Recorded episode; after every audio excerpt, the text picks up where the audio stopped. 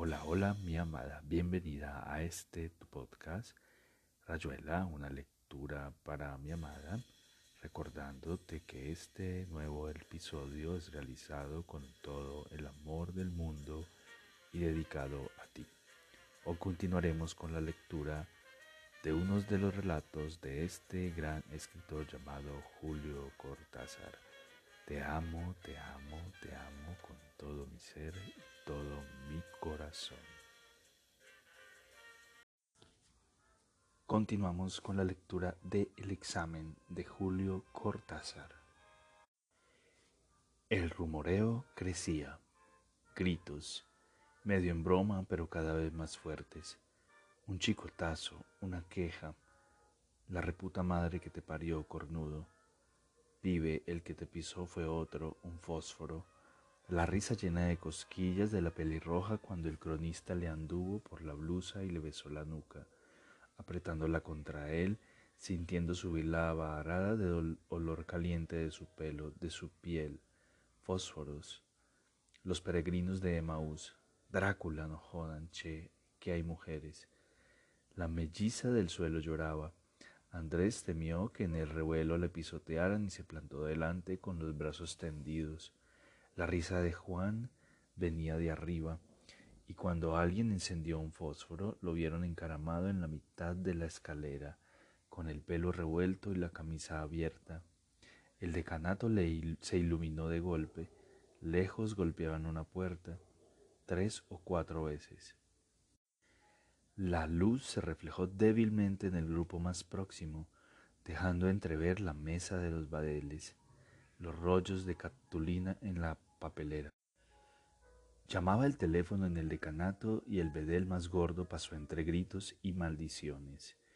Cuando cayó el teléfono se hizo un gran silencio, pero al unísono se oyó llorar a la melliza en el suelo y una carcajada de Juan en la escalera. La voz del bedel llegaba ahogada, pero llegaba. Sí, señor. Hola. Sí, señor. No, señor. Creo que sí, señor. Me parece. Hola. Sun poder, señor. Entonces, eh, como usted diga, señor. Sí, señor. La voz del bedel, gritó Juan como un pájaro. Una rayita naranja se marcó en lo alto creció, se detuvo oscilante la luz. Me siento mejor, dijo la melliza, me hizo bien la colonia, gracias, la luz, ahora mismo, Señor. La luz entre la niebla, y no era humo, el vapor de los cuerpos, pero consistente. Es humo, dijo el cronista, mirando a la pelirroja que se arreglaba y se reía. El techo está lleno de humo. Los jugadores echaban otra vez las cartas, se oyeron tres chicotazos en sucesión y el grito de desafío de uno de ellos. Los murmullos de gata contenta de la melliza del suelo que ahora se enderezaba apoyándose en su hermana y en Clara. Nadie esperaba que el bedel volviera tan pronto. Nadie esperaba al bedel ni el otro bedel, que miró las luces, se rascó la cabeza. El mar humano, decía Juan desde la barandilla. Andrés, tu occipucio está ralo. Tenés caspa, cronista. Pero Clara, ah, qué hermosa se te ve. Cómo te he ido lampreo. Basta, dijo Clara, venía a estarte quieto. Ten, te incubadoro, dijo Juan a gritos. Te piramayo, te florimundio, te reconsidero. Es increíble, dijo una de las mellizas, las nueve y media. Anda a hablarle a mamá, Coca. ¿De dónde? Con el vigilante en la puerta y después la calle. Yo, bueno, voy yo. No, vamos juntas. Bueno. Con diálogos así se escriben libros notables, pensó el cronista mirando a Juan, que bajaba, parándose en cada escalón para estudiar la escena, con todo el aire del que juega a no ver lo que está viendo, y el bedel de vuelta, murmurando agitadamente cosas en la oreja del otro. Pocos se afligieron cuando una chica delgada, con grandes ojos de ardilla, Se desmayó de golpe al lado de la mesa y pegó con una mano entre las planillas, arrastrándolas en su caída. Llegar hasta ahí, ese medio metro de sudor y rabia, tarea inútil. Clara se sentó en el banco, al lado de Andrés, que estaba dormido. Todos tenemos sueño, dijo Clara. Esto es... Y el humo, mira el suelo, ese pedazo debajo de la mesa. No lo veo, dijo Clara. Imposible verlo. Estela sonrió contenta. La casualidad le había tendido un claros por entre los pantalones y faldas. Veía muy bien el pedazo de piso debajo de la mesa. Realmente lo veía muy bien. Mira, se la llevan al descanato, informó Juan. Es injusto. En ese sitio puede pasar del desmayo al síncope. Bueno, Clarita, creo que la cosa se acaba. Mira bien y le mostraba la mesa con un dedo que temblaba y que varios siguieron con la vista, hasta Andrés, que abría los ojos volviendo de un vertiginoso andar. La cercanía, pensó, la tan ansiada, miraba el perfil de Clara, su hombro liviano. Ahora inventar necesariamente la distancia, esta materia nauseabunda. Che, es increíble. Es una cachada, dijo. Todo sigue, pensó Andrés, casi sorprendido. Esa mano estuvo en la mía con un gesto que se viene repitiendo desde... Están loco, che, esto es un quilombo. ¿Y qué te interesa? Agarra que hay para todos. Agua pura, curioso. La belleza que amamos está en el reverso de los triunfos. Eso es, esto es tan hermoso, morir así concluido buscar la muerte porque no se tiene nada, parece tan raro. Aquel muerto tenía algo, por lo menos se quebró en plena acción sin desearlo. El cronista se reía tanto que Andrés lo miró y hasta Juan dejó de señalar la mesa para observarlo. Está loco, pensó. Vive de mañana. Y el cronista, que sacaba su risa de lo que estaba viendo en la mesa, y la pelirroja con los brazos tendidos, manoteando para alcanzar uno de los rollos que los le repartían. Déjame de embromar, esto no puede ser. Y el estudiante Migueletti ya tenía el suyo. Ahora la pelirroja consiguió su rollo y se puso a abrirlo, teniéndolo en alto. Es mejor estar aquí, pensaba Andrés. ¿Quién sabe cómo acabaremos la noche? Volver es siempre refugiarse en los huecos sabidos. Tal vez nos esperan espacios nuevos ahí afuera. El estallido de risa de Juan lo hizo pararse. Espacios nuevos, eso era un espacio nuevo, un tiempo más, las nueve y media. No lo había dicho una de las, eh, pero ya no era, no estaban pobrecitas, se iban a quedar sin diploma. Mira bien, mira bien. Juan lloraba de risa en la escalera Cronista, cronista, esto tienes, esto tienes que contarlo. Esto es por fin la perfección, el séptimo día. Pero el cronista le tenía el rollo a la pelirroja y le insinuaba una cena en la corneta del cazador. Clara miró al bedel, que porque ya había huecos los estudiantes se iban, y cuando el bedel le alcanzaba el rollo se dio vuelta y se quedó frente a Juan, que la miraba después de saltar al suelo.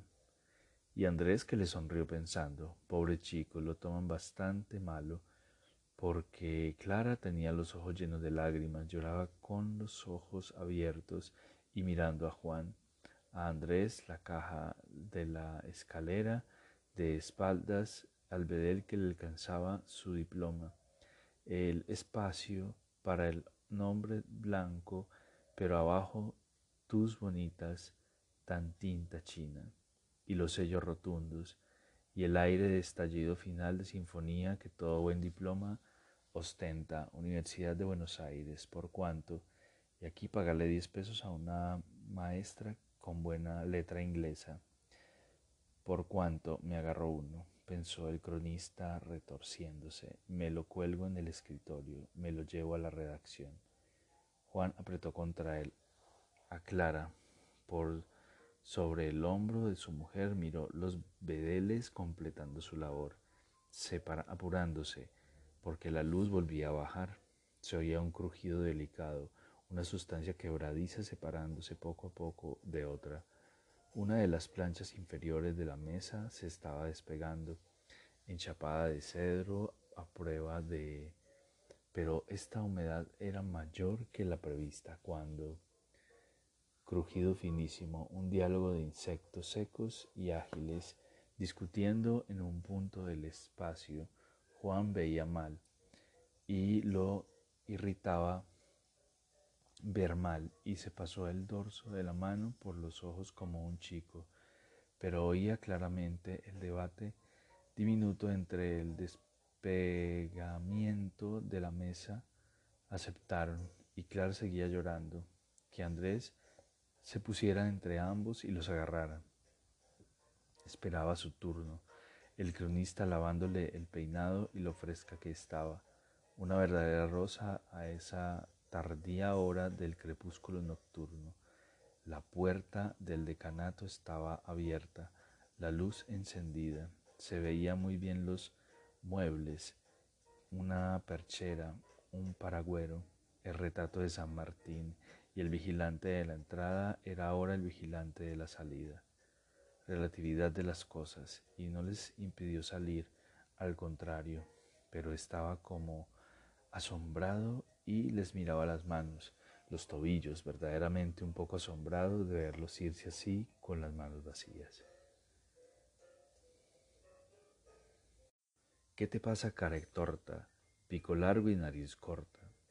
Era un chico pecoso, gritando, irritado. El otro chico estaba más allá, cerca de la librería Letras. Gritó a su vez algo que no le entendieron. Pico largo y nariz corta. A mitad de la escalinata Andrés miró hacia el lado del río.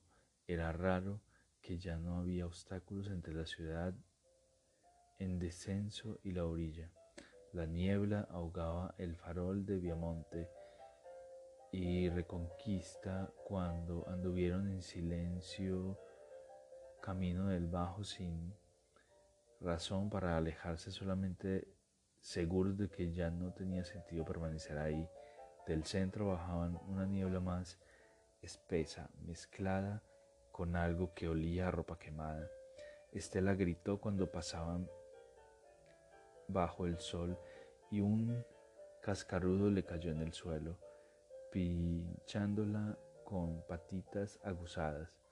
Juan se lo quitó y lo estuvo mimando, mirando, mientras el escándalo remaba tontamente en el aire.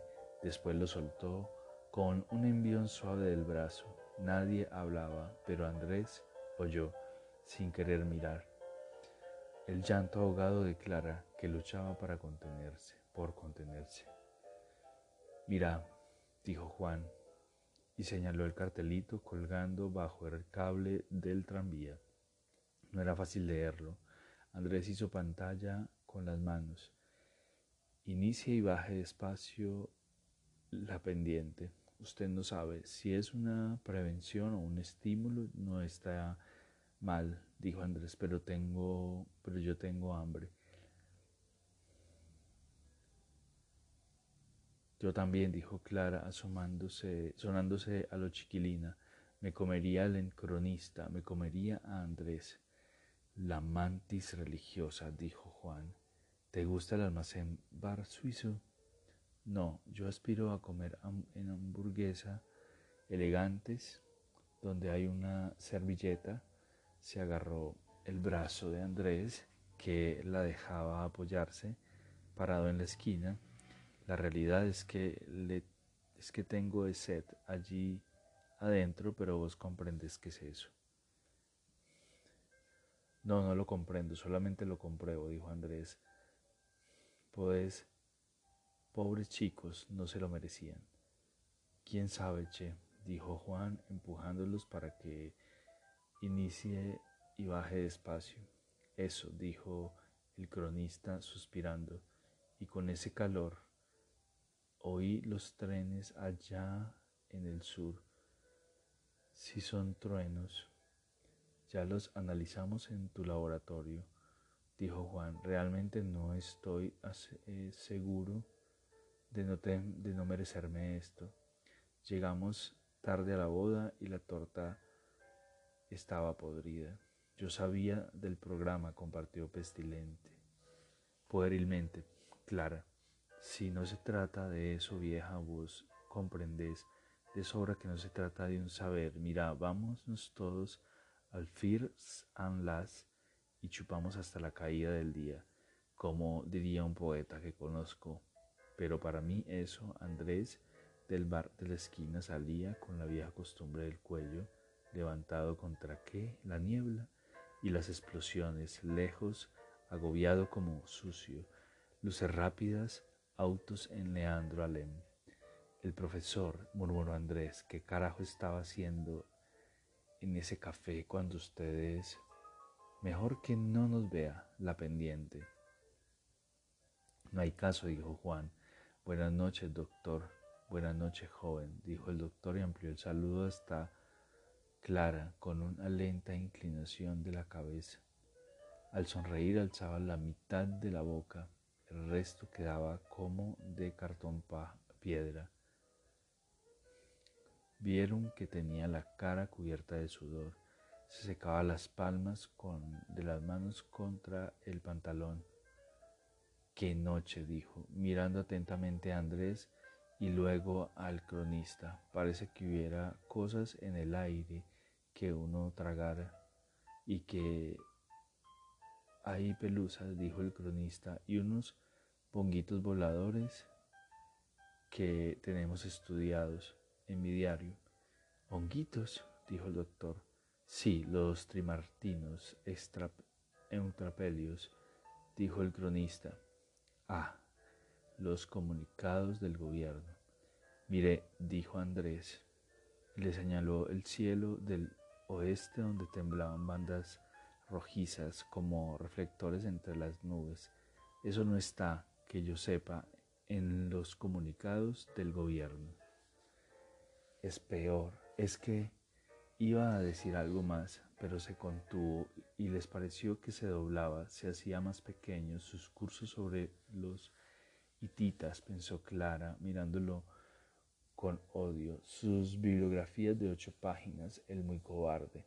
Entonces el doctor tomó del brazo de Juan, acercó reclamando la atención He pasado toda la tarde allí, ahí, y señalaba el barco suizo. Me esperaban a las siete y el decano, y pero no desde mi casa. Ahí, ¿la ves? Se abarca el frente de la facultad, claro que asomando un poco el cuerpo, y puedo decirles, muerto, pensó Andrés, porque es rigurosamente cierto que el auto del decano no llegue, no llegó a toda, a toda la tarde. Y cuando fue de noche y esa niebla, moviendo la mano con una plegadiza en el aire, repasando la sustancia amarilla, entonces me dio tanto miedo que ustedes que son jóvenes deben comprender que Juan lo rechazó suavemente. El doctor quería seguir hablando, hizo señas de que había que habían, debían escucharlo, pero él tomó a Clara el brazo y caminaron pendiente abajo. Andrés se quedó atrás con una palabra del cronista para que dejara a Juan y Clara alejarse un poco, a Estela que lo seguía. Déjalos un momento solos, están tan desesperados, tener razón, dijo el cronista, pibe esto. El doctor lo seguía, murmurando, torciéndose las manos. El cronista dio vuelta y lo miró. Vaya a hacerse revisar del, el metabolismo, le dijo gentilmente. Yo, dijo el doctor, pero se detuvo y la niebla se lo fue comiendo como un ácido. Se prendieron con ganas a un cigarrillo parándose a encenderlo frente a una casa de departamentos con jardincito que olía a pasto, atreó el pisado, era de no creerlo. Se metieron en el jardín andando por las bajas, lajas húmedas. El cronista cortó una hoja y se la puso en la boca. Fumaba y mordía la hoja. Cuando salieron, Juan les hizo señas desde la esquina. Pareció un fantasma, dijo el cronista. Che, está... Esta niebla deforma las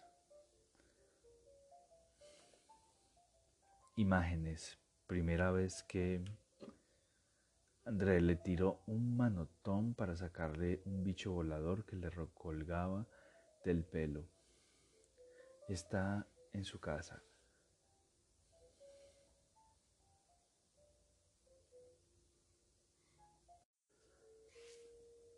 Basta, por favor, dijo Andrés, por lo menos nos acercamos a esas plantas, a esa sombra, no vuelvas sobre ese vomitado. Juan nos está llamando, vamos, ya estarán más tranquilos. ¿Oís ese piano? Es un piso alto, murmuró el cronista husmeando el aire. Qué bueno que alcance que alguien todavía. Un, un, tanguito, che, nada menos que la mariposa. Alcanzaron a Estela, que los esperaba callada y como somnolienta. No es que yo esté arrepentido de haberte querido tanto, cantó el cronista, el tango Andrés, y no los comunicados oficiales. Me animo a escribirte la historia de 1900 a hoy, con nada más que los tangos. Sería divertido, dijo Andrés, que no lo escuchaba. Sí, para tu bien, te fuiste, para tu bien. Te tengo que perdonar. Farmacia Soria. Y aquí termina, Rayuela, una lectura para mi amada. Espero este episodio haya sido de tu agrado. Te amo, te amo con todo mi ser y todo mi corazón.